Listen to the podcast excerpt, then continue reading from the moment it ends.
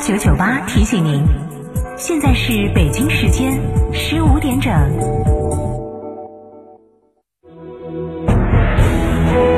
成都的声音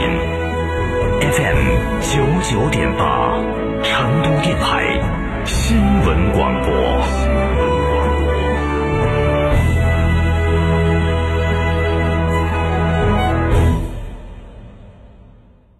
广汽埃安三河店车展聚会来袭，派发终身质保、免费保养等八重好礼，更有零利息、零月供、首付低至一成多种金融方案供您选择。广汽埃安先人一步的科技享受，寻八五幺七七九七九。乳胶漆没有个性，我不要；墙纸容易翘边，我不要；硅藻泥颜值不够，我不要。什么才是你想要？德国飞马艺术涂料，高端定制，超高颜值，我要。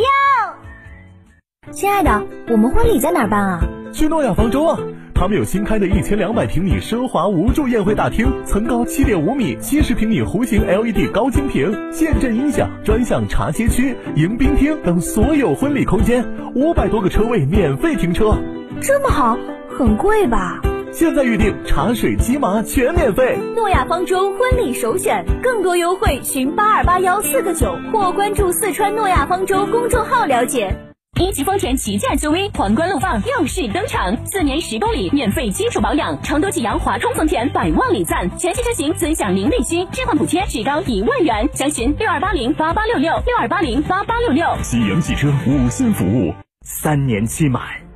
今日觉醒。孙先生 T 细胞联名沉浸式游戏剧场，超两千平米单主题精品店，创新时空概念。九月二十六号，金融汇精品店盛大开业。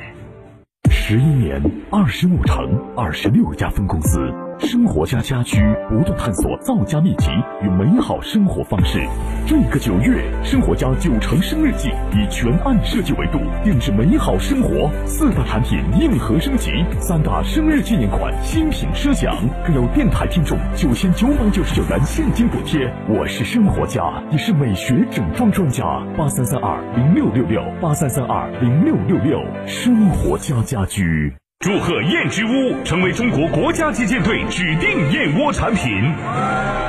燕之屋晚宴配方不含任何食品添加剂，值得信赖。大家好，我是中国国家击剑队教练员郑满。燕之屋晚宴，大品牌的好燕窝，不含任何添加剂，助力中国国家击剑队。燕之屋二十三年专注高品质燕窝，燕之屋专线零二八八四三八六六八八零二八八四三八六六八八。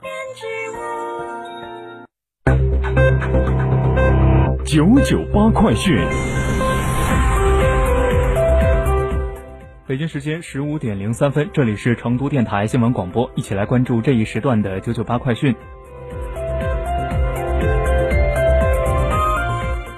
先来关注本地方面的消息。记者从天府通公司获悉，成都空港公交公司双流巴士公交公司共计一千二百台公交车完成机具升级改造，在天府通卡通刷的基础上，十月一号起，双流区全面实现天府通 APP 扫码乘公交，用户享受九折乘车优惠。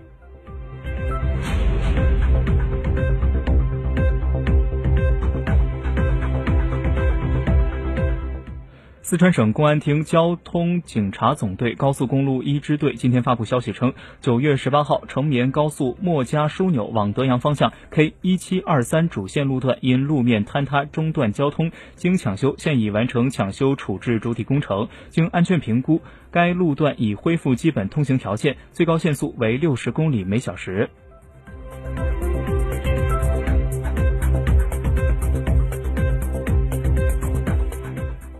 来自四川广汉三星堆博物馆官方微博的消息，为满足广大游客观展需求，二零二一年国庆期间，三星堆博物馆向社会正常开放。官网和微信公众号“三星堆博物馆”全天售票，现场售票时间为八点半到十七点。观参观时间为八点半到十八点。三星堆博物馆游客最大承载量为两万人每天，若当日超过游客最大承载量，将限流停止入馆。为严格限流，我馆提倡客用游客通过网络预约购票，并根据自己的预约时间入馆，通过错峰确保参观体验。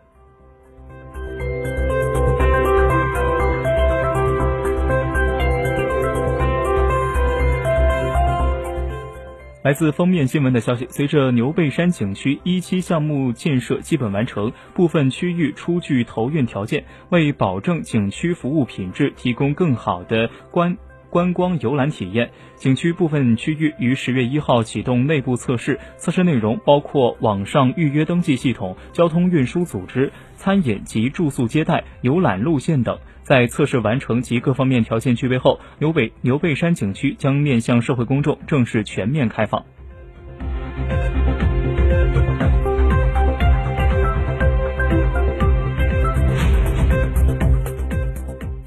来关注国内方面的消息。九月二十九号，中国人民解放军专注于军事医学研究领域的新媒体平台“军事医学研究”正式上线。该公众号将针对流行性传染病医学防治知识、新冠疫苗研制最新进展等内容进行科普知识讲解。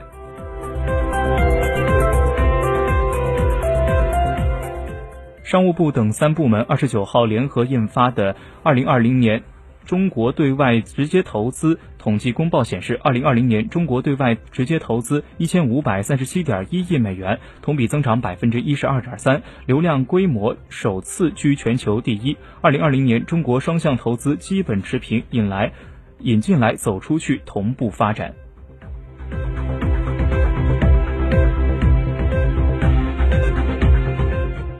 教育部二十九号发布消息提醒称，国庆期间要强化校外培训监管不松懈，坚决防止违规开展中小学生学科类培训，严厉打击学科类培训转入地下或家政服务、众筹私教等名义进行一对一、一对多等隐性变异培训，严肃查处培训机构违反收费、违规收费、虚假宣传等问题。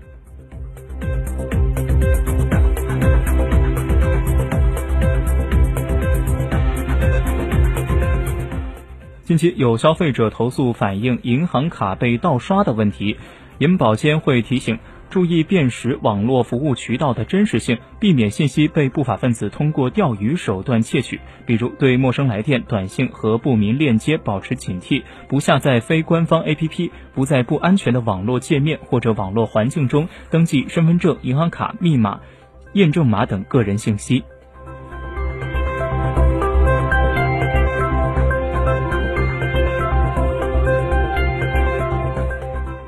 二零二一中国科幻大会最新发布的《二零二一中国科幻产业报告》显示，今年上半年我国科幻产业产值已经达到了三百六十二点九二亿元，其中上半年科幻阅读产值一十四亿元，同比增长百分之一十二，数字阅读、有声阅读产值增长迅速。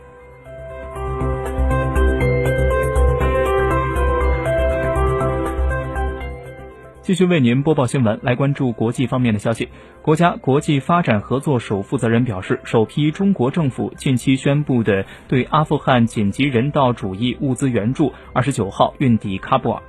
主要包括毛毯和棉服等御寒物资。为了帮助阿富汗人民渡过难关，中国已宣布向阿富汗提供价值两亿人民币的紧急人道主义救援。